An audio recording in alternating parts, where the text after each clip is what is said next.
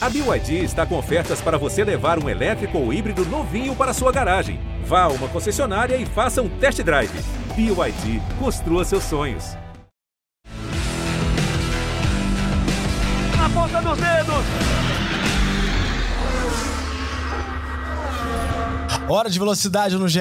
Globo e no Sport TV. Tô aqui com meu parceiro Rafael Lopes. Está começando mais um episódio do Na Ponta dos Dedos, o podcast para você que é apaixonado por velocidade. Que convidado especial que a gente tem para esse episódio na semana do GP São Paulo, né, Rafael Lopes? Não mais GP Brasil, Exatamente. GP São Paulo. Vamos falar também sobre a decisão da Copa Truck. Temos um campeão já definido. E claro que o nosso assunto será também estocar até porque o nosso convidado especial tem tudo a ver com essa categoria. Rafael Lopes!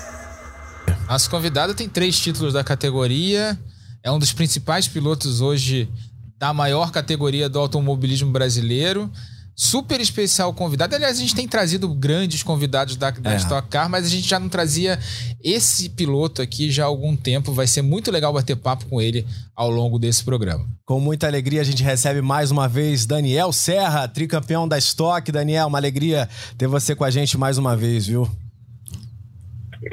Fala Bruno, fala Rafa, legal estar de volta aqui para bater um pouquinho, bater um papo com vocês aí, falar um pouquinho de estoque, falar um pouquinho de corrida.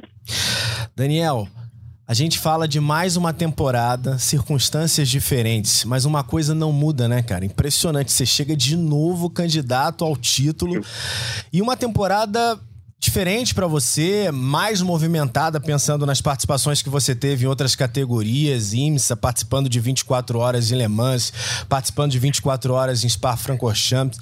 Fala um pouco sobre esse teu momento na temporada. Você mesmo desconfiou em algum momento que você chegaria com chances de título em 2022 por ter uma temporada tão movimentada como essa, se dividindo com outras categorias também, Daniel?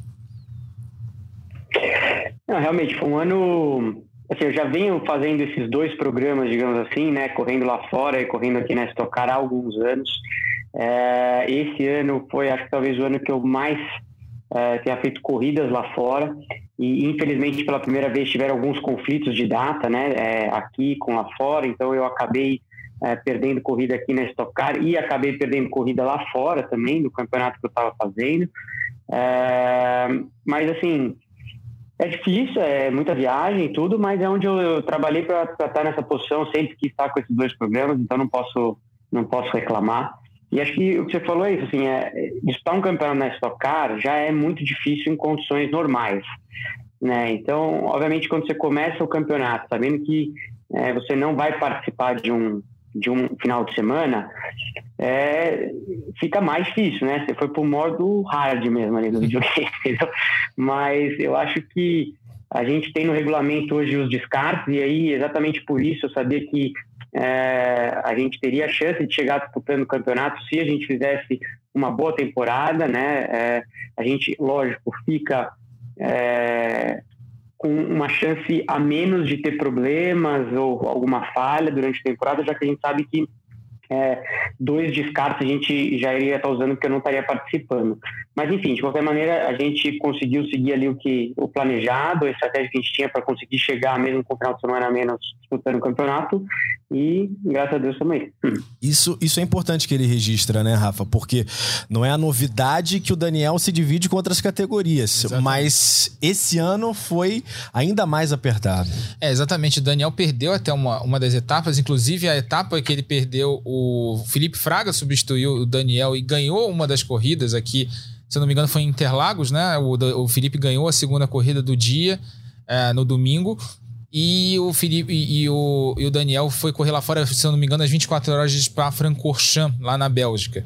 Então, você vê, o Daniel um piloto super é, laureado internacionalmente. E o mais legal é que a equipe RC e a Eurofarma, que é o patrocinador da equipe, deram todo o apoio para que o Daniel fizesse essa corrida internacional. Apoiaram esse, esse projeto do Daniel de se dividir entre a Stock Car e se dividir entre as corridas de endurance lá fora. Queria fazer uma pergunta para o Daniel também, que aliás esse assunto pipocou aqui entre o pessoal que gosta de corrida nos, no, nas últimas semanas sobre a questão da Ferrari. Né? O Daniel é piloto, é, corre de Ferrari lá fora, né? faz as corridas de endurance com carros da Ferrari.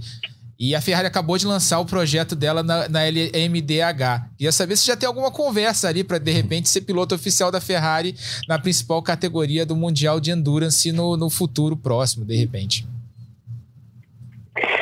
É, bom, é, o carro realmente teve o lançamento oficial aí na, na semana passada, na, na, final mundial, né, o evento que, acontece, que aconteceu em Imola, estava lá. E não, assim, é, a princípio não, é, eu estou participando e estou muito mais envolvido no desenvolvimento da 296, né, o novo carro de GT da Ferrari. A gente, Ferrari está com esses é, dois carros novos, o LMH e o A296 GT3, e eu estou 100% envolvido no desenvolvimento do carro de GT.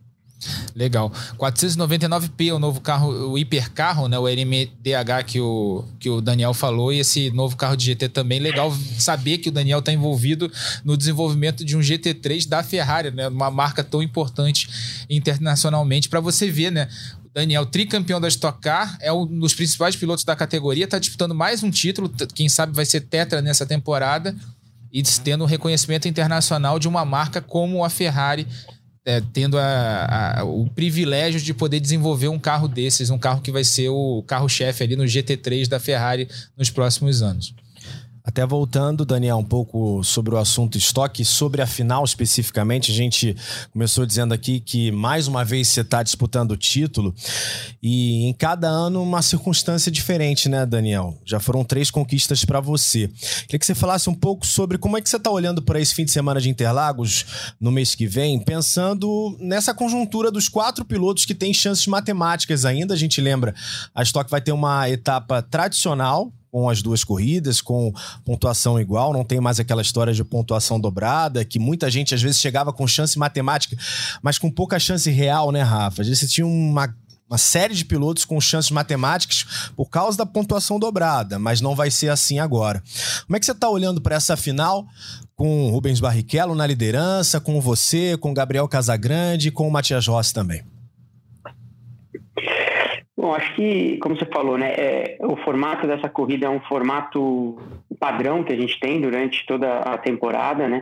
Acho que principalmente ali os três primeiros uh, estão muito próximos, eu, o Rubinho e o Gabriel. O Matias está um pouquinho mais atrás, mas com total condições também de, de brigar pelo campeonato. Uh, e acho que é isso, é quase que meio que quem chega na frente, não tem nem como fazer muita conta, como são duas corridas, é muita combinação, né, para entender, porque às vezes é, se eu chegar na frente do Rubinho na primeira, eu provavelmente passo ele na pontuação, mas aí na hora que inverter o grid para a corrida 2, ele vai estar tá largando na minha frente. É muito difícil você fazer uma combinação né, é, com duas corridas e não só com, com uma corrida. Então eu não fiz muita conta ainda para saber é, quais seriam as combinações, porque depende muito da primeira corrida para ir saber o que eu preciso Sim. fazer na segunda. Eu sei que eu tenho que descontar oito pontos ali, é, esse é o objetivo. Deixa eu rodar então, inclusive, a classificação do campeonato. A gente tem aqui a, a classificação para mostrar para você que está em casa vendo no Sport TV. Os oito pontos, ó, 298 para o Rubinho, 290 para o Daniel, 288 para o Gabriel, 268 para o Matias. A situação do Matias é um pouquinho mais complicada, são 30 pontos atrás é, do Rubinho nesse momento, mas você tem ali os três primeiros colocados separados por apenas 10 pontos e o Daniel 8 pontos atrás apenas é, do Rubens Barrichello.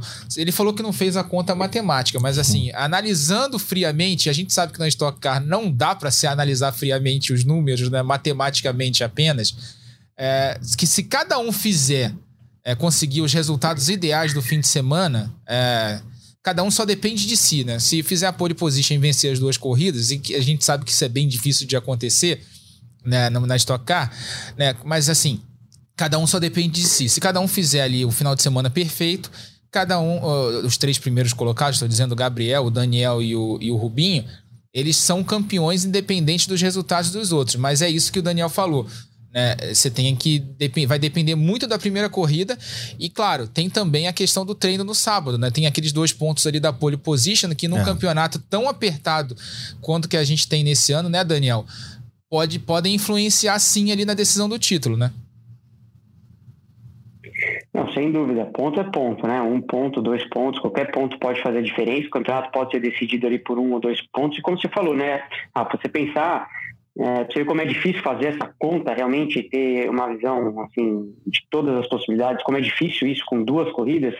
É, eu posso fazer a pole na, pra, pro, na corrida, posso ganhar a corrida 1 um, é, eu vou tá, e o Rubinho chegar em segundo, por exemplo, eu acho que eu vou ter feito seis pontos a mais que ele. Eu ainda vou estar tá dois pontos atrás e ele vai estar tá largando na minha frente na corrida Isso. seguinte, entendeu? Então é muito difícil. Por mais que você às vezes tenha uma vantagem na corrida 1, um, pode ser que isso se torne uma desvantagem no posicionamento da corrida 2 inicial. Então é muito difícil criar todos os cenários. O mais fácil realmente é, é trabalhar para a gente estar o mais rápido, o carro mais competitivo ali e saber que são oito pontos que a gente tem que descontar. E até, e até tem uma outra questão também. Você, a gente tem nessa, nessa, nessa disputa. Você na segunda posição do campeonato, o Rubinho em primeiro, o Rubinho da Full Time, você na RC, aí depois o Gabriel e o Matias da Amateis Vogel. Né? né? São três equipes diferentes com quatro pilotos. Você tem o, o Ricardo Maurício ali como teu companheiro de equipe, que na última corrida, na entrevista que pra gente no Sport TV, falou que vai trabalhar para você nessa última corrida. O quanto o Ricardo pode ser um cara para te ajudar nessa última corrida do ano, sabendo que o Ricardo é um dos principais pilotos da categoria, não está disputando esse título também, sempre chega disputando o título, né? Sempre é um dos principais candidatos aí ao título da Stock Car, é sempre um dos principais pilotos da, da categoria.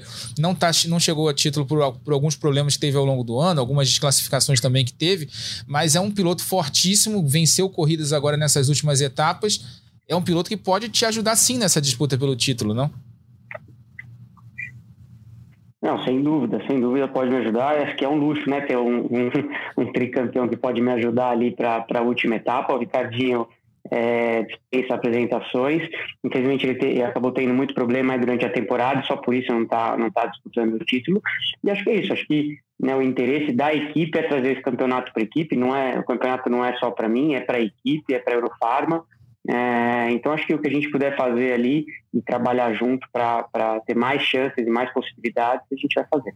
A gente vai continuar falando especificamente da temporada 2022 também, né, Rafa? Mas com a presença do Daniel, a gente aproveita para relembrar momentos importantes dessa trajetória tão vitoriosa dele, trazendo uma matéria do Felipe Cury, relembrando o título de 2019 do Daniel.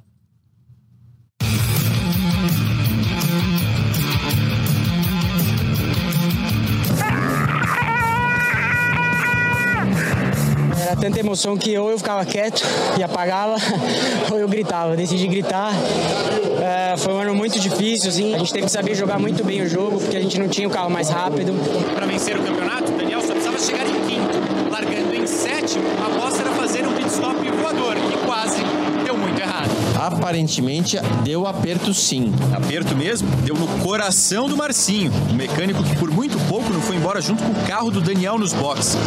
Um erro ali jogaria fora um ano inteiro de trabalho. Queria ter certeza que tinha apertado, porque a dúvida era ter ficado solto. Aí eu continuei apertando até onde deu.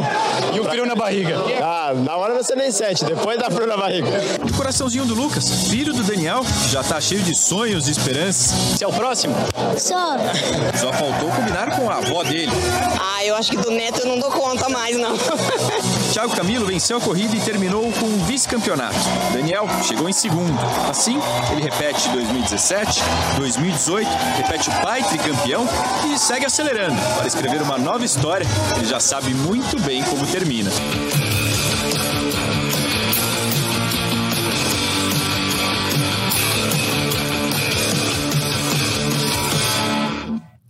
Foram três seguidos, né, Daniel? Tô pensando aqui, já há uma diferença de três anos para 2022. Já tá dando saudade, né? Dá só ficar mal acostumado, né? Acho que foram, é isso aí, foram três, foram os meus três primeiros anos na, na Eurofarm RC, os três a gente conseguiu o título, os outros dois a gente chegou é, brigando pelo campeonato, esse aqui e é impressionante como passou rápido assim esse tempo, né? Já, é impressionante pensar que eu já estou na minha sexta temporada, é, confirmado para a sétima temporada no que vem junto com o Eurofarm RC. É, mas enfim, a gente vem de uma fase aí, de um período muito legal, mais um ano brigando pelo, pelo campeonato. É, agora é hora de chegar lá e finalizar, vamos ver se a gente consegue mais um. Aliás, é sobre isso que eu queria tratar com você a partir de agora. Um pouco da tua relação com o Meinha. Você falou dessa renovação, não só sua, mas também do Ricardo, né? Dois tricampeões que seguem com um dos caras mais vitoriosos da categoria. O Meinha, para quem acompanha estoque, é tratado mesmo como um gênio da preparação dos carros, né? O Rosinei Campos.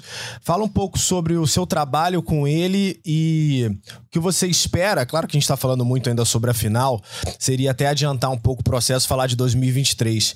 Mas é natural também que a gente fale um pouco sobre isso nesse momento de renovação, né? Imagino que tenha sido um período de expectativa para vocês dois, essa certeza ou não de se vocês iriam continuar no ano que vem com o Menha. É, eu, eu assim, é, é suspeito para falar, né? Assim, desde que eu cheguei na, na equipe, na Eurofarm, a gente tem tido é, temporadas muito legais. Eu fui muito bem recebido, me senti muito bem desde 2017. E é muito legal trabalhar com o Menha ali, cara. Menha é um cara que tem muita experiência, é um cara que está desde a corrida 1, né? O único cara que está o único membro aí da Stock Car está desde a primeira corrida da categoria, quer dizer, ele tem uma experiência, ele consegue ver o todo ali muito bem, é um cara muito tranquilo no final de semana, tá só ali no dele, pensando em, em fazer é, o melhor possível, consegue gerir muito bem a equipe dele, né? Afinal, não é só o Meinha na equipe, tem uma equipe toda ali que ele consegue gerir muito bem. Então, acho que é, é isso, assim, é muito legal, fico muito feliz e muito orgulhoso de fazer parte da Eurofarm RC. É, e é isso, mais um ano, né? E confirmado para 2023, aí mais um ano com eles vai ser a sétima temporada. Como eu falei agora há pouco, é impressionante. E quando eu paro para pensar que eu estou indo para a sétima temporada, chega até a assustar um pouquinho. A gente teve, na, acho que tem duas semanas, né? Ou três semanas, a gente gravou o, o, programa com o Ricardo Maurício, justamente falando sobre isso. Foi justamente antes da renovação do contrato é. de vocês dois. E a gente perguntou para ele sobre a questão da, do, do, relacionamento de, dele com o patrocinador, né? Como é que era a relação da Eurofarma com, com ele e, e essa questão da manutenção da dupla, né? É uma, é uma equipe, a RC hoje é a principal equipe da categoria, é tida por quase todo mundo ou por todo mundo que entende do assunto, como a melhor equipe da Stock Car, né? O Meinha está na categoria desde 79 e montou uma super estrutura e tem um super patrocinador por trás.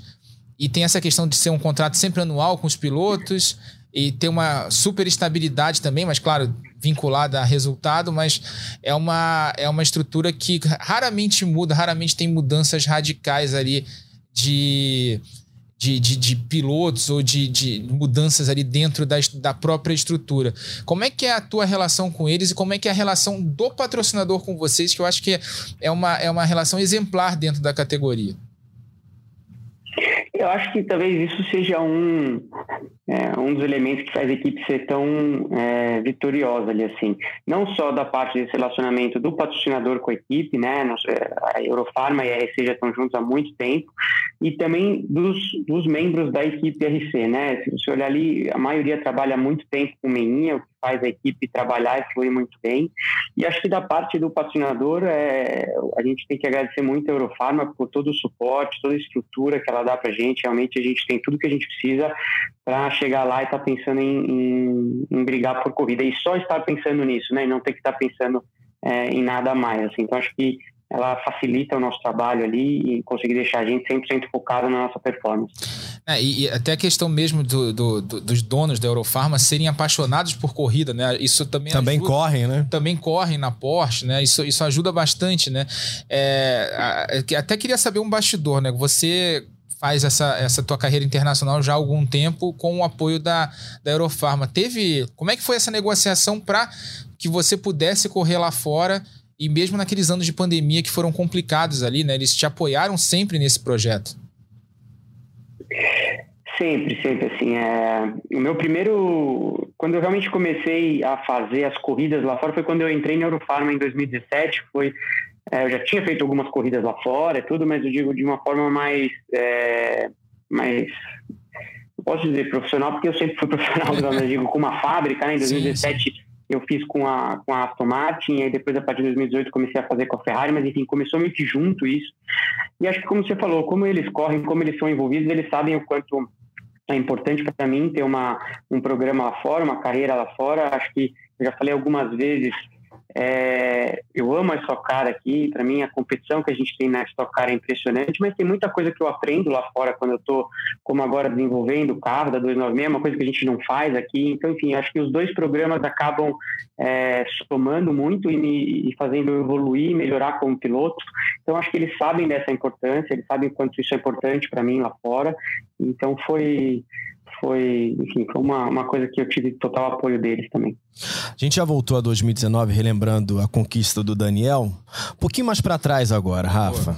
2018, um dia que não foi só especial pro piloto Daniel Serra, não, foi pro Legal. papai Daniel. Dá uma olhada.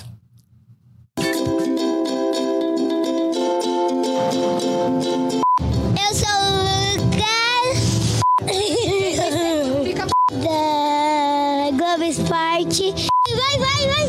Olá, eu sou o Lucas Serra, repórter do Dia das Crianças.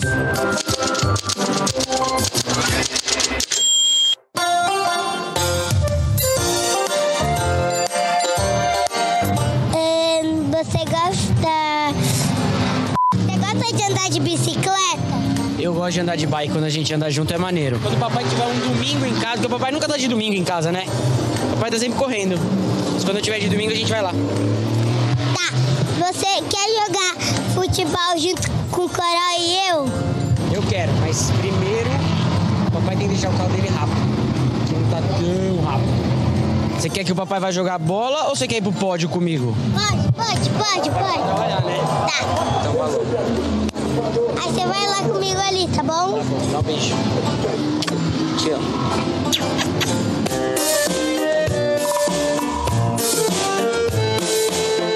Amo, mãe. Ah, eu também te amo.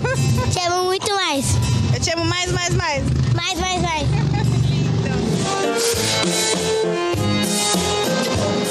Daqui são que vão trabalhar e vai deixar o carro do papai bom. Bom e bom. Bom e bom. Pô, ele era pra você? Era, que nem você, assim. Malucão, que nem você. Ô, quem?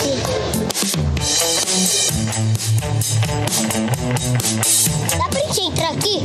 Aqui é o pneu do papai que dá pra saber, 29. Será que eu acho mais um deles? Pneu de chuva. Pneu que já tá tudo estragado. Agora não tem mais. Esse aqui é meu Lucas, meu xará.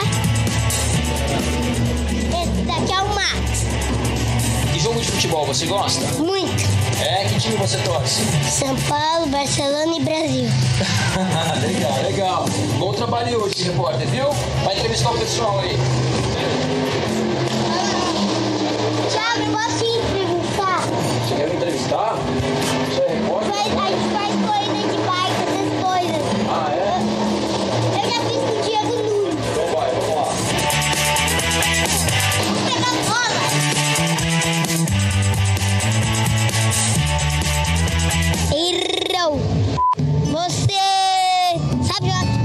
sou craque no futebol. Eu sou mais. Como é que dá pra andar de kite bem? Ó, a dica, deixa, ó, o microfone, você tá esquecendo do microfone.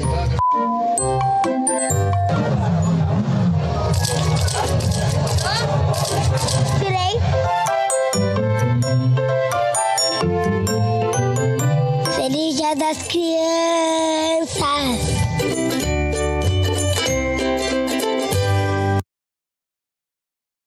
Que vai ser nosso colega, Rafa?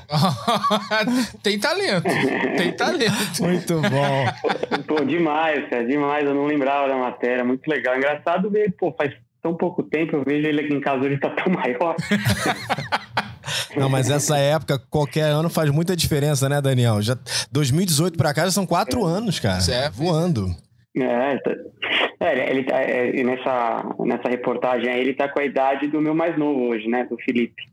Verdade. A gente tem criança pequena em casa, né? A minha tem cinco. Né? Você, os teus também tem. Cinco e um. Cinco e um, né? A gente sabe quanto cresce rápido, né? Rapidinho. Enquanto cresce rápido. Rapidinho. Aliás, É. ainda nessa volta ao tempo, vamos pra 2019 de novo, né? Vou voltar pra escadinha. Uma matéria também do Felipe Cury. É, Felipe Cury. Produção da Eric Deshima, senão, É. senão ela me bate se eu não falar. Tem que dar o crédito, dela, né? é, exatamente. Dessa vez não falando sobre a conquista do Daniel, mas mostrando como essa família vive a velocidade. O avô é tricampeão da Stock Car, o pai é atual bicampeão da Stock. E o filho é campeão de simpatia. Eu sou o Neste ano, só quer saber de uma coisa. Videogame ou de andar de kart? De andar de kart. Ah, andar de kart é mais legal. Você gosta mais de jogar bola ou andar de kart? Andar de kart. Você gosta mais da natação ou andar de kart? Andar de kart. De kart é que você mais gosta de fazer? Sim. E depois bike. Desde que começou a escolinha de kart, tá difícil mudar de assunto. Ele ganhou a apostila e no dia seguinte ele acordou às 6 horas da manhã sozinho, ligou a luz e tava fazendo o quê? Estudando a apostila do tio Tuca, não é? E aí quando eu tento te acordar às 6 horas pra ir pra escola, o que, que você faz? você fica dormindo e não levanta, né, meu? Ali você dá uma freadinha, vai por dentro, vai por fora, vai por fora, entra.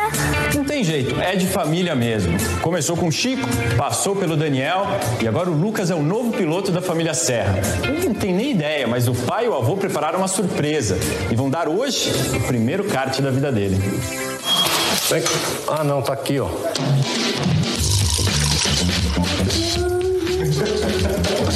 Toca aí, isso aí é o seu kart, cara. Hora de botar o kart novo e a família Serra inteira na pista.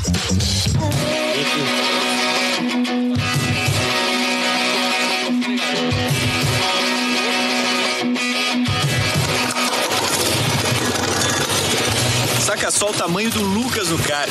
E o capacete, então? Que figura. Essa é a primeira vez que ele pilota ao lado do pai e do avô.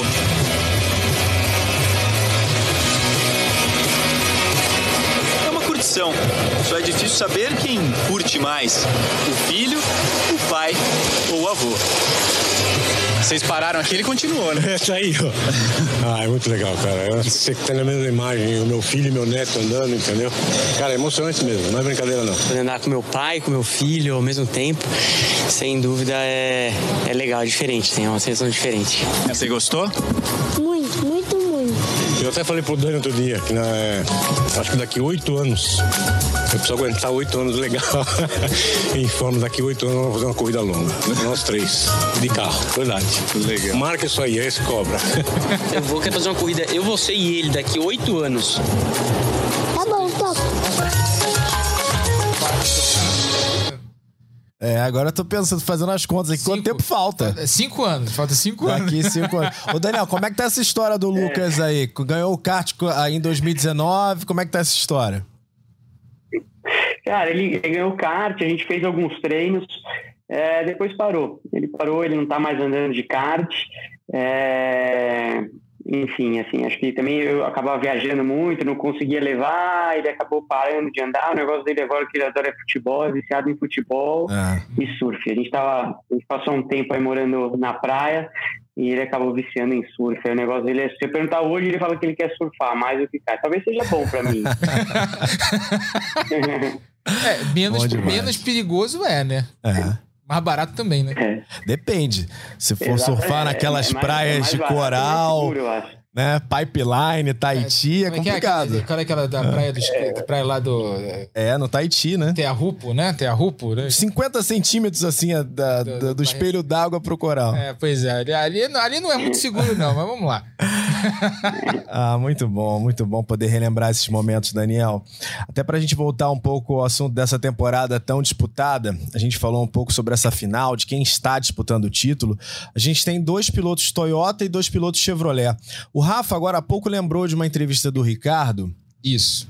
é, lá em Goiânia. E eu me lembro também que esse assunto foi abordado com ele no momento que ele estava largando na pole. Né? Inclusive na transmissão a gente abordou esse assunto e ele estava rodeado ali dos Toyotas. A gente sabe que em algumas pistas, às vezes você pode ter uma tendência para um lado ou para o outro.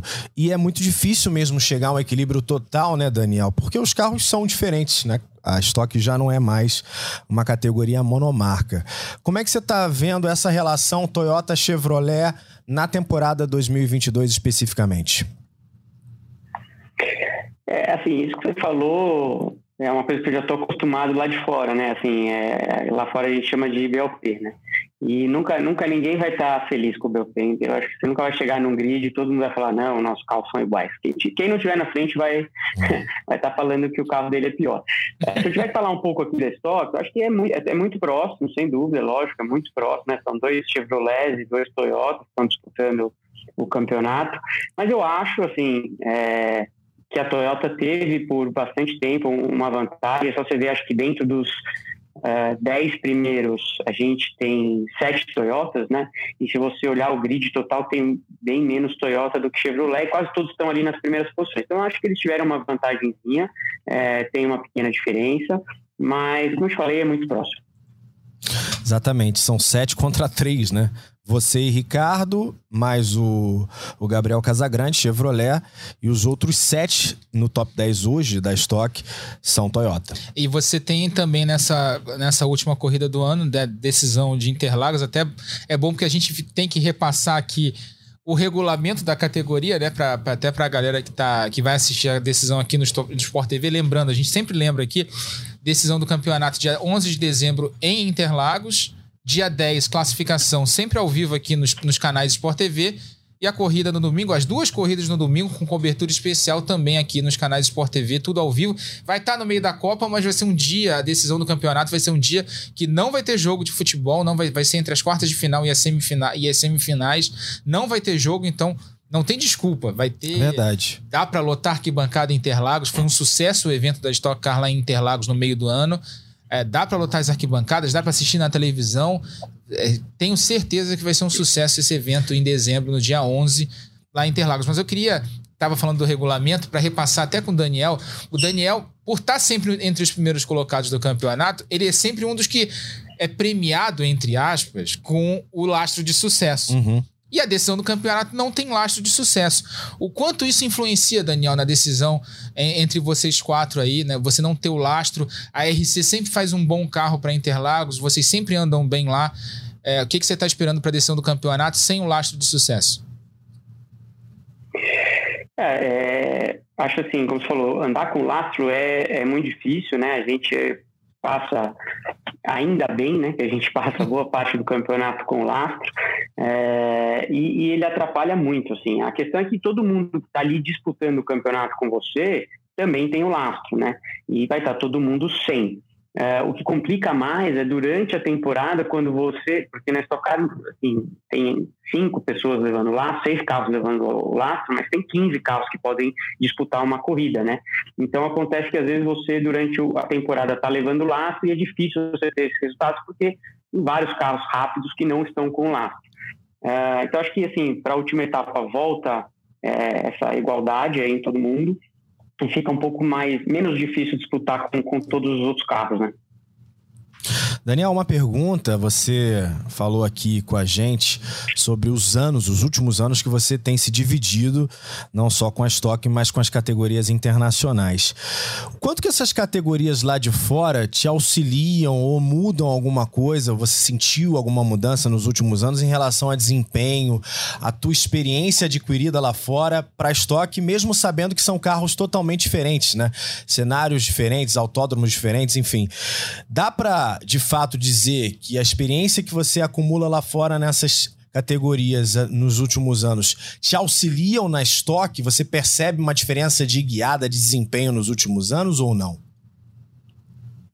Acho que sim, acho que me ajuda bastante. Como você falou assim, são carros completamente diferentes é, até formatos de corrida muito diferentes, né? Assim, é, é, na verdade é tudo muito diferente, porque é, no fim lá as corridas são longas, eu estou sempre dividindo o carro com alguém, é diferente de dividir o box com alguém, né? É completamente diferente é, essa experiência de ter um companheiro de equipe e ter um companheiro de carro né, onde você tem que aprender é, que não dá para fazer só para você, é um compromisso, né? O mais rápido é o que é mais rápido para vocês dois e não só para você, enfim. É, mas sim, acho que me ajuda muito. É, automobilismo é um esporte que a gente não tem treino, né? Assim, o treino é a corrida, é o final de semana. Então, quanto mais é, eu posso fazer, obviamente com limite, né? Porque é, viaja muito, enfim. Quanto mais eu posso estar ali treinando e estar na pista e tendo final de semana e vivenciando isso, isso vai me ajudando. E como eu falei, lá fora a gente acaba trabalhando algumas coisas que aqui a gente não não não faz na Stock Car. A Stock Car ela, ela tem muita coisa que é limitada, né? Então a gente primeiro a gente não testa, depois algumas coisas a gente não pode desenvolver. A gente trabalha sempre no acerto do carro, mas a gente não desenvolve nenhuma uh, peça nova ali. Quando a gente trabalha lá fora, a gente acaba trabalhando essa, essa parte técnica, onde eu acabo aprendendo muito ali é, sobre o sobre o comportamento, como funciona, enfim, porque eu acho que isso me ajuda independente de onde eu esteja. É. Outro ponto, né, Rafa, que a gente sabe que é o diferencial é a questão da preparação física. Imagino que nessas provas da Europa, pela viagem que ele faz antes, certamente, né, Daniel, tenha uma preparação diferente também naquela semana que antecede a corrida.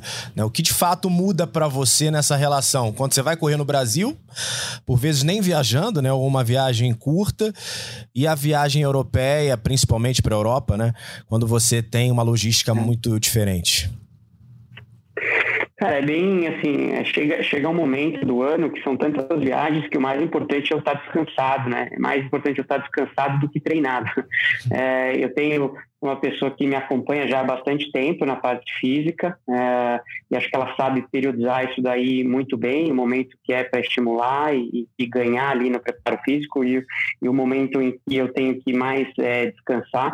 E como você falou, às vezes são viagens muito longas, né? As viagens geralmente são 12 horas de avião, mais o fuso, eu chego lá, corre, aí às vezes, por muitas vezes eu chego aqui um dia antes de já viajar para estocar, quer dizer, não tem como você encaixar um treino ou pensar que você vai conseguir fazer alguma coisa é, física que vá te fazer ganhar. É realmente conseguir recuperar das viagens e estar tá bem descansado é, para o final de semana. É por isso que geralmente é, a pré-temporada é a parte que a gente acaba treinando mais, né? Tem hora que a gente acha que acabou e as férias, é a parte que a gente começa, eu pelo menos começo a treinar e colocar a minha maior parte de treino, que é dezembro, janeiro, fevereiro, e aí eu começo a viajar muito.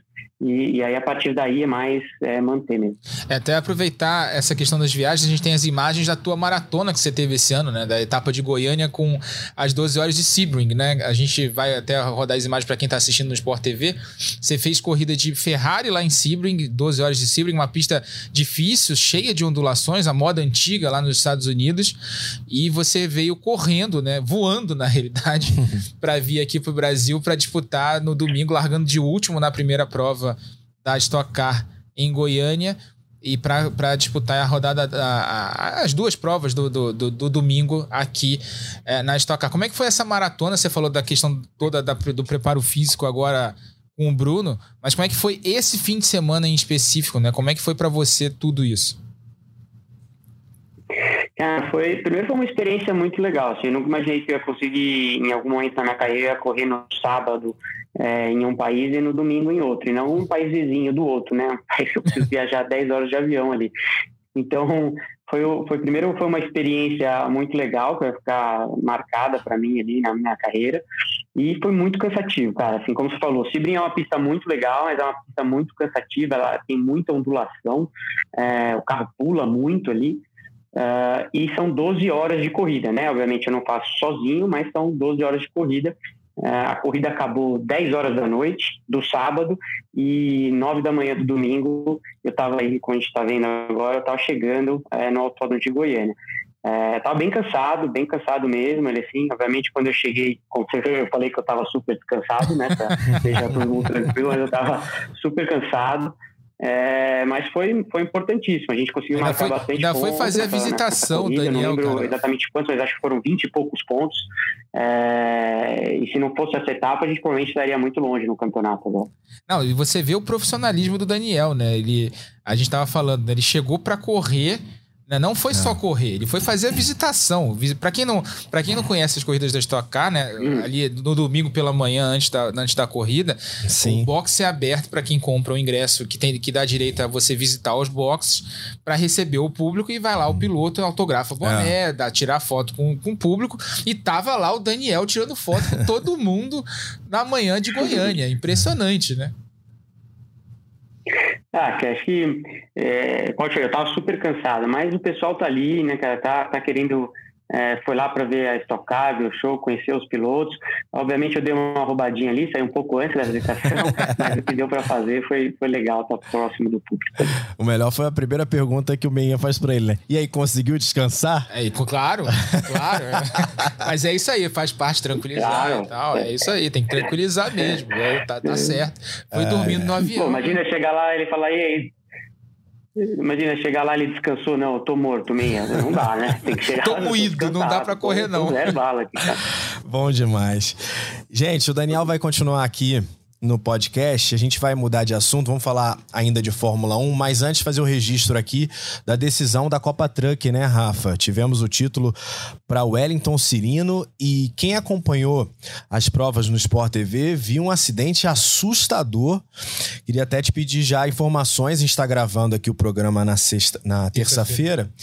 Muita gente escuta o programa que vai uh, às plataformas de áudio na quarta, muita gente só assiste na televisão a partir de quinta, né? Então a gente faz sempre essa situação temporal aqui. Pra avisar, exatamente. Pra avisar qual é a situação do Djalma Fogaça. A Djalma Fogaça no próprio domingo já tava. A gente tem as imagens primeiro, para quem tá vendo no Sport TV 3, a gente tem as imagens para rodar do, do acidente. Foi um acidente assustador logo na largada da segunda corrida ali na curva. Na saída da curva 1 de Goiânia, né? Um toque entre o Roberval e o Beto Monteiro, ele toca no caminhão do Roberval, decola e o caminhão capota. As, imagens são mais assustadoras do que as consequências do acidente, né? Mas caminhões de 4 toneladas e meio né, provocam esse tipo de imagem impressionante realmente ali. O Roberval roda, volta pro meio da pista, o Djalma tenta passar ali, né, calcular o espaço para passar e escapar do incidente, acaba errando o cálculo, sobe no caminhão do Roberval e capota ali, cai de cabeça para baixo. É, ficou consciente o tempo inteiro, não apagou, sempre no estado estável, com dores na, no primeiro momento, com dores do lado esquerdo do corpo. Uh, e depois foi confirmada uma fratura na, no lado, na clavícula do lado esquerdo do corpo, né? Apenas isso diante da, do tamanho do acidente, né? Do, da, da força e do impacto do acidente. Foi um atestado da segurança desses caminhões da, da Copa Truck. Né? Por sorte, não aconteceu nada com o Djalma Fogaça, que já tá bem em casa, já tá, já, já tá de volta a Sorocaba. Ele que tem a equipe, junto com o Fabinho Fogaça. E foi apenas uma fratura, e apenas diante da. Claro. Da, da, da, da circunstâncias do acidente, né? Do tamanho do acidente. Mas já, tão, já tá de volta a Sorocaba o, o Djalma Fogaça. O título ficou com o Wellington Cirino, o primeiro título dele na Copa Truck, já tinha outros títulos na, na, em categorias de caminhões aqui no Brasil. Uma, uma final que ficou, acabou tendo um pouquinho de complicação, né? Porque a CBA, para variar, se meteu na decisão do campeonato, julgou esse incidente do Roberval e do Beto Monteiro é, de forma errada, a meu ver. Eu falei, inclusive, na transmissão que julgou a consequência em vez de julgar um incidente. Foi um toque para mim normal de largada ali. Você podia até dar um drive-thru ali no Beto Monteiro, forçando bem a barra, mas acho que desclassificar o Beto foi um pouco exagerado. Falei isso na transmissão e continuo com a mesma opinião depois de conversar com todo mundo é, e ver depois as imagens de vários ângulos. Acho que foi um exagero a desclassificação. Se acabou meio que a segunda corrida foi a gente uma emoção ali da gente ver o Felipe Giafone tentando avançar e vencer a prova e o Wellington Cirino avançando ali as posições no caminhão é, ao longo do grid. Ele largou lá atrás porque tinha sido punido na primeira prova por excesso de emissões, por excesso de fumaça. Foi, uma, foi um fim de campeonato justo. O Wellington Cirino foi, é um campeão justo, foi um dos principais pilotos do ano, mas de novo mais uma vez, estou aqui falando de comissário, decisões complicadas de comissários esportivos, seja da FIA, seja da CBA. Eu quase não falo aqui, né? Impressionante. Eu quase não critico decisão de errada de comissário esportivo. Mais uma vez se metendo no campeonato. É, eu sempre falo, é, no livrinho lá dos comissários, que eu já tive acesso, né? Uhum. que eles têm lá para embasar o julgamento, diz lá, julga o, a, a, dinâmica do, do, incidente, nunca a consequência. Como o Roberval ficou fora da prova e era um dos candidatos ao título e foi lá reclamar na torre, eles desclassificaram o Beto Monteiro porque o Roberval estava fora do campeonato. Aí, assim, não, não dá para tomar decisão desse jeito, né? Eu tava até olhando o vídeo que o Beto fez e colocou na rede social dele, naturalmente também discordando dessa decisão. E ele falava que a direção de prova já tinha o um conhecimento, inclusive, que havia tinha presença óleo. de óleo na pista. É, né? falou, eu falei com ele também no domingo, ele me disse que o, um dos pilotos reportou que tinha óleo na curva 1 e na curva 2 e que a direção de prova não avisou aos pilotos nem às equipes de que tinha pouco antes da largada da corrida 2. Então, é só, ter, só termina de complicar toda essa situação. E olha em corrida de caminhão com, com 20 e tantos caminhões largando, 20 caminhões de 4 toneladas e meio largando juntos ali num, num, num incidente daqueles, né? Podendo acontecer um incidente daqueles, você tem que avisar para todo mundo que tem óleo na pista para que todo mundo tome cuidado. Ele falou que o caminhão simplesmente saiu de traseira, ele não estava esperando. Tanto é que o caminhão do Roberval também sai de traseira, uhum. os dois saem juntos ali. E ali, bom, foi um incidente, para mim, um incidente de corrida que acontece em largada, mas que foi julgado dessa forma. Enfim, título tá, na, tá, tá em boas mãos, como todo mundo falou. O Wellington City não foi um campeão merecido. Próxima temporada já tem calendário confirmado. As informações estão lá no blog Voando Baixo, inclusive. É, sete datas, nove etapas novamente. Copa Truck segue por mais um ano. Mas de, é uma temporada. Por sorte, acho que o que a gente tem a comemorar dessa Sim. última etapa é que tá tudo bem com o Djalma Fogaça, apenas com a clavícula fraturada diante do que foi o, incidente, o acidente, repito, foi uma consequência é, animadora, viu? Sim, dos males o menor. Dos males o menor. A gente deseja aqui a recuperação ao Djalma Fogaça, piloto histórico do automobilismo brasileiro e parabéns Wellington Cirino pelo título da Copa Truck. Falamos da Truck, vamos falar de Fórmula 1. Chegamos, Rafa, na semana do GP São Paulo. Qual a tua expectativa para o que deve acontecer nesse fim de semana? Lembrando que o Brasil agora tem 15 títulos mundiais, é isso? É, negócio de 15 títulos, né? É. A gente já, já tá somando os do Hamilton. Cara, é cidadão brasileiro, né, Daniel? Vamos é, somar. É, é 15 ou 16? Faz a 15, né? né? São 7 mais 8, não? Não, mas tem asterisco, porque ontem teve a. Você não viu? A... Você viu a cerimônia? Ah, é verdade. Teve isso também, Você né? Viu a cerimônia, porque. É. Até pra explicar Explica pra, pra quem galera. tá em casa, né? O, o, o, Hamilton foi ser homenageado ontem no Congresso Nacional, recebeu lá o título de cidadão honorário brasileiro, né? Isso foi uma. uma... Pelo presidente da Câmara, o Arthur Lira. Arthur Lira e tal. Hum. E aí ele, o Arthur Lira recebeu um, um briefing né, explicando quem era o Hamilton, é. quantos títulos. Jornalista fez tudo certo. Fez tudo certinho. Entregaram lá sete títulos mundiais de Fórmula 1. E aí, quando ele falou sete títulos mundiais de Fórmula 1, o público que tava lá, os fãs do Hamilton que estavam presentes, falaram: não, são sete, não, são oito. Aí, ah, são oito? E aí já olhou pro, pro cara que é. fez o briefing com aquela cara feia de, é. pô, passou informação errada. Pô. Não, mas é aquela confusão de Abu Dhabi. Não vou entrar no É tema, octa, é octa. É né? octa, né? Então é octa e tal. E depois até fez piada, brincando que garfaram o Flamengo, uhum. citando aquela situação da Copa União, que eu também não vou entrar nessa polêmica, que é uhum. outra polêmica que uhum. também não acaba. Então, Abu Dhabi e Copa União, não sei o que é mais chato. Mas vamos lá. É, e então a, aí o pessoal tá brincando desde ontem que o Brasil agora tem 15, né? 15, 15 é. ou 16 com asterisco uhum. títulos mundiais de Fórmula 1 por causa dos títulos do Hamilton. Inclusive o pessoal tá fazendo campanha assina, abaixo assinado na internet para que o Hamilton corra nesse fim de semana em Interlagos com a bandeira brasileira para ver se ele ganha a corrida e toca E eu vi que tinha uma galera te perguntando é. se era possível isso. É possível, não, é. Não imaginando que o Hamilton vá fazer isso, né? mas enfim. Possível até é. O problema é que ele não tem a, a nacionalidade, né? Uhum. Ele precisaria passar por todo o processo burocrático. Isso, isso foi só uma, uma, uma condecoração, tá? É um título sim. honorário. Ele não é brasileiro. Sim, né? sim. Não tem a nacionalidade, assim. É, uma, é um título honorário e tal. Então, é, ele até poderia, se ele chegar pra FIA e falar, eu quero correr essa, essa prova com a, com a bandeira do Brasil. A FIA vai fazer o quê? Bom, não no corre, ano passado não? ele ganhou naquela prova épica e é. não, não tava a bandeirinha na videografia da televisão, mas ele ficou com a bandeira na mão, né? É, exatamente. Mas assim, vamos lá, voltando. Hum. Falando como. Acho que o Daniel vai concordar comigo. Mas a gente tá falando aqui de Hamilton, mas vai dar no Max Verstappen. O favorito é o Max Verstappen. É, é, tá ganhando. A, a, Red Bull tá vindo de uma sequência de nove corridas. É, é uma sequência absurda de nove vitórias. É, é uma maior, é, podendo igualar a maior sequência dela na Fórmula 1, que é lá de 2011 é, agora no Brasil, então dificilmente essa vitória escapa das mãos do Max Verstappen ou do Sérgio Pérez. É, Verstappen é o favorito, claro, mas o Sérgio Pérez também é um piloto muito forte. Mas é dificilmente a, a, a Red Bull vai deixar de, de fazer um bom papel aqui em Interlagos. É a grande favorita para essa corrida e com isso Max Verstappen é o grande favorito para essa corrida. 14 vitórias no ano, podendo chegar à 15ª vitória na temporada. Alguma chance, Daniel, você acha de uma surpresa em Interlagos nesse fim de semana ou de fato a gente caminha para mais uma vitória da Red Bull? Ah, acho difícil discordar ali do Rafa, né?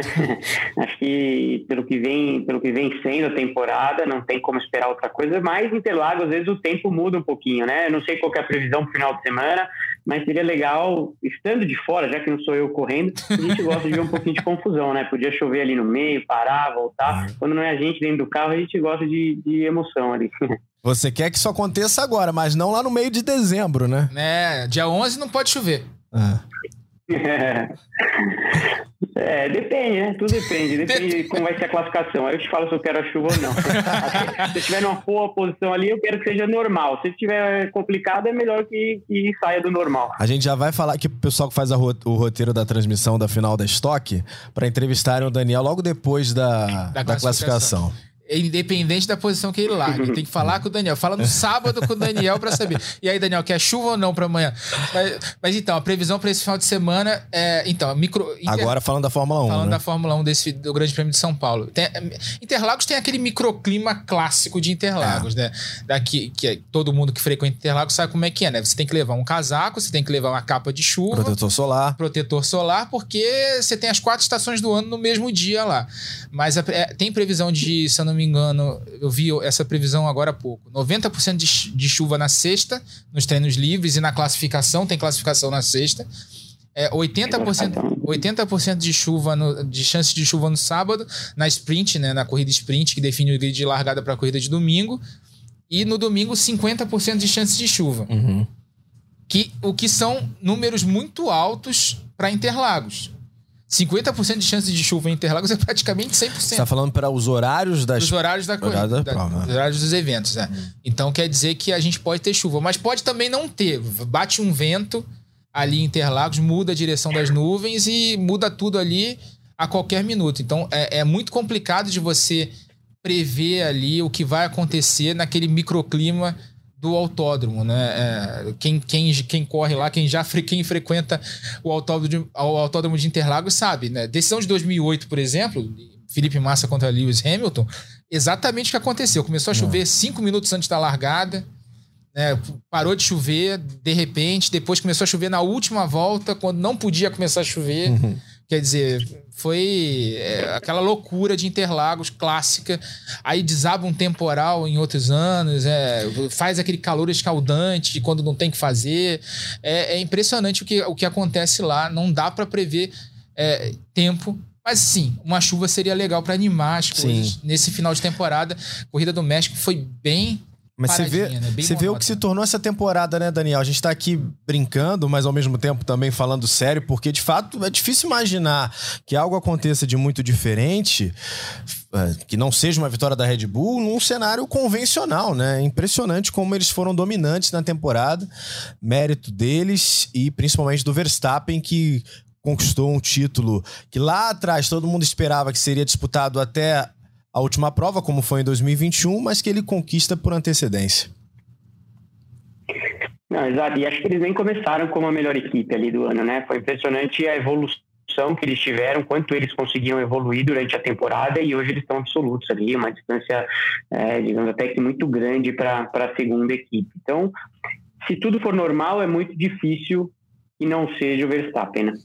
Daniel, deixa eu te agradecer, desejar muito sucesso para você agora em dezembro, nesse momento decisivo da temporada, que você chega mais uma vez com condições de título, com condições de um tetracampeonato, né? Imagino que você deva estar pensando muito nessa final, em ir muito bem lá em Interlagos em dezembro. Então, volte sempre e sucesso para você daqui para frente, viu? Valeu, obrigado pelo convite e a gente se vê lá na final. Valeu, valeu, Rafa. Valeu, Bruno. Valeu, Daniel. Boa sorte lá em dezembro. A gente vai falar aqui ainda antes, porque a gente vai fazer de novo, como a gente fez no ano passado, aquele podcast especial com os candidatos Verdade. ao título. Né, com os quatro candidatos ao título. Já tô até falando com o Daniel aqui, que já reserva aquele lugarzinho na agenda na semana da corrida. Já fala durante o programa para não, ter problema. Não ter problema, é. mas na semana da corrida a gente vai exibir aqui na, na tela do Sport TV e também na, no, em áudio no, no, no, GE, aquele podcast especial com os quatro candidatos ao título para todo mundo já se informar na semana da corrida sobre né, a decisão da Stock Car. Mas queria agradecer muito a presença do Daniel. Papo sempre muito legal com, com o Dani. E boa sorte nessa última etapa do ano. Mas a gente vai se falar antes. Mas boa sorte aí nesse, nesse restante da temporada. Valeu. Valeu, Rafa. Obrigado. Lembrando que esse podcast tem a produção do Lucas Sayol, a edição do Maurício Mota, a coordenação do Rafael Barros e a gerência do André Amaral. Velocidade nos canais Globo, emoção na pista. Na ponta dos dedos,